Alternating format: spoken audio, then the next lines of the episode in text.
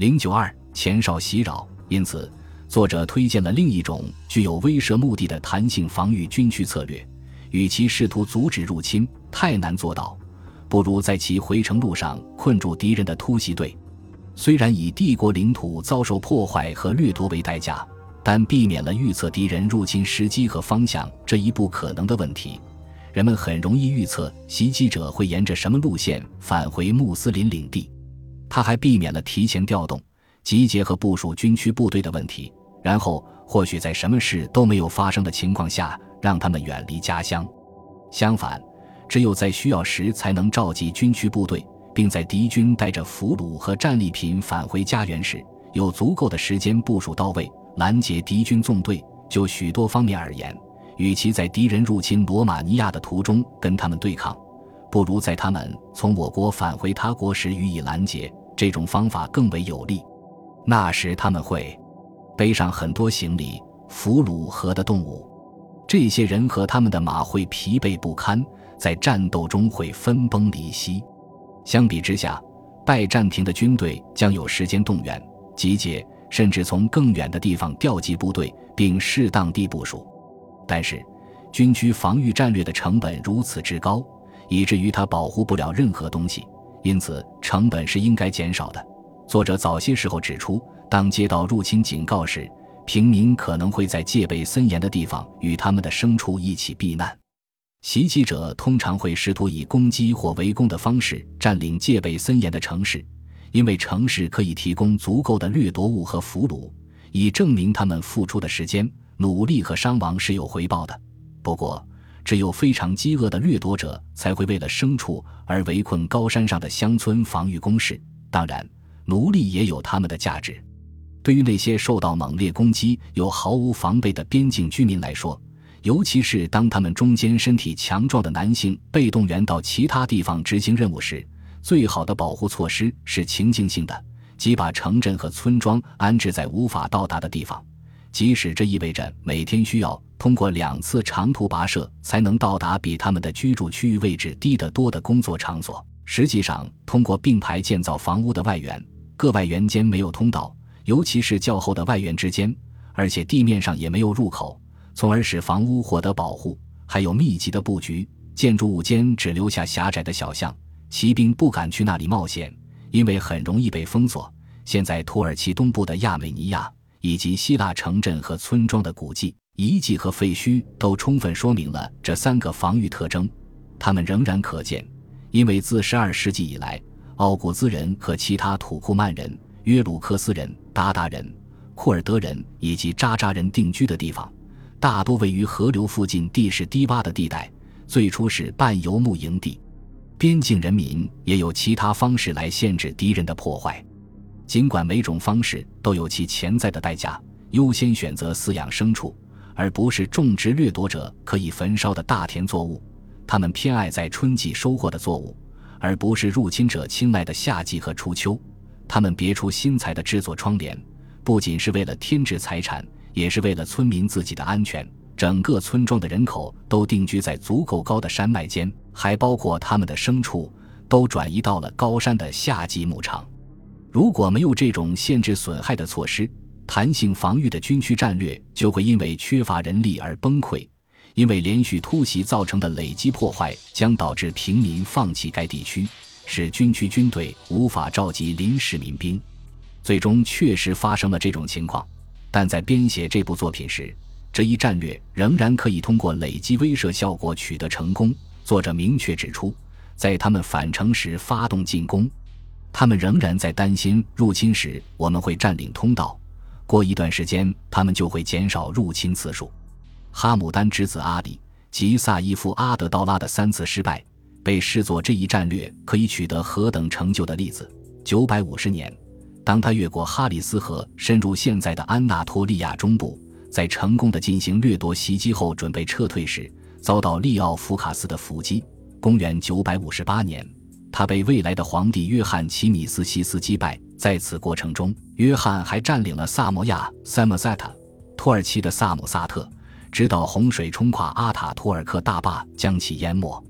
960年，道拉再次被利奥福卡斯击败，利奥的哥哥尼克弗罗斯后来成功的发起了重新征服克里特岛的远征。利奥福卡斯的部队很少，继他的成功进攻之后，他的哥哥为他动员了一支强大的远征军。这可能是萨伊夫阿德道拉被约翰齐米斯西斯击败，仅仅两年后便决定再次入侵帝国的原因。利奥德孔描述了这次入侵。他经历了巴希尔二世九百八十六年在保加利亚图拉真之门的惨败，因此对战争的理解可能得到了增强或更加丰富。巴希尔同样在成功入侵后撤退，结果遭到伏击。利奥迪肯解释了利奥福卡斯是如何部署他的部队的。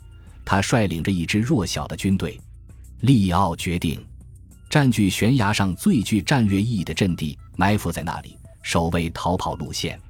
人们或许可以猜到，古典风格的利奥德孔接下来将描绘顽固且玩世不恭的萨伊夫阿德道拉毫无防备的行军游荡，这简直是毁灭前狂妄自大的典范。不仅如此，著名的穆塔纳比的一首诗中也明显的证实了这一点。他当时正和贴身护卫一起骑着马，哈姆丹自信而骄傲，他的追随者众多，并吹嘘战利品和俘虏的数量。他急急忙忙往这边跑。现在他骑行在军队的后方，他领着路，挥舞着他的长矛，把他抛向风中，然后又用夸张的动作收回他。接下来所发生的，是作者期待的前哨袭扰小规模战斗。这种一人能打败十人的战术方法，其军事收获足以抵消军区战略的成本。这种战略不能保卫帝国领土，只能阻止敌人进一步的攻击。野蛮人不得不挤在非常狭窄和崎岖的地方，打破他们的队形，并不得不尽他们所能穿过陡峭的部分。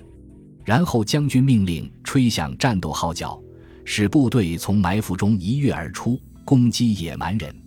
结果是一场屠杀。拜占庭人还有一个额外的优势，那就是当敌人因行军而疲惫不堪时，他们自己却得到了充足的休息。萨伊夫阿德道拉失去了他所有的战利品，并差点被抓获。他们通常的伎俩，即用金银来分散追击者的方法，在之前已经被提到了。本文就如何实施这一战略提出了具体建议。首先，需要通过控制每个伏击地点的每一条泉水，来确保军队的水源供应。接下来是战术。面对经常发生的仅由骑兵进行的突袭。熟练的侦察人员必须从蹄印和被践踏的草丛中估算出他们的人数，并猜测他们的方向。然后需要由有能力的军官和装备好马的部队在行动中抓住和攻击敌人。这些做法通常针对财物和奴隶的掠夺者，但是作者也建议准备抵抗大规模的圣战组织。这些组织成员更有可能是宗教上激进的伊斯兰游击队。八月。大批军队将从埃及、巴勒斯坦、腓尼基和叙利亚南部到达西里西亚，到达安提俄克周围的国家，到达阿勒颇，并在他们的军队中增加了一些阿拉伯人。他们将于九月十九日入侵罗马领土。这期间发生了一个重大转变：圣战分子越来越多地由突厥战士组成，而不是阿拉伯人，其中也有许多人是吉尔曼人雇佣军。在《古兰经》中，吉尔曼人或被称作乌尔丹人，指的是神圣的青年，永远年轻、美丽如珍珠。他们提供亲密服务，如情妇提供的贴身服务，是对正直的穆斯林、死去的圣战分子和当今自杀式炸弹袭击者的天赐奖赏。但后来这个词形容的不是盖尼米德，而是突厥战士。即所谓的奴隶士兵，一种与财富和权力相融的特殊契约身份。十世纪的加瑟尼帝国是由古拉姆阿布曼苏尔瑟布克蒂金建立的。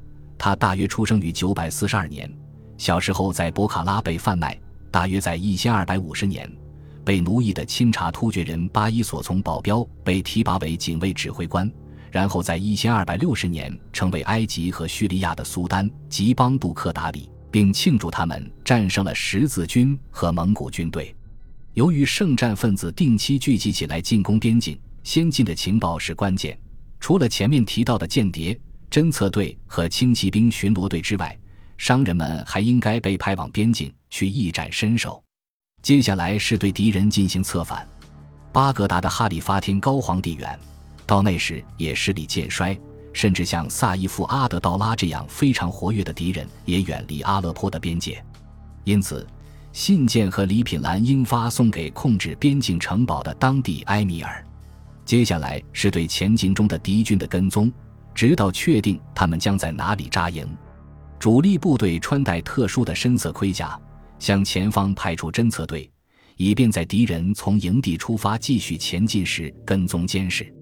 作者显然认为，敌人的人数如此之多，以致无法有效地攻击其营地，即使不是在夜间，也难以获得什么优势。本集播放完毕，感谢您的收听，喜欢请订阅加关注，主页有更多精彩内容。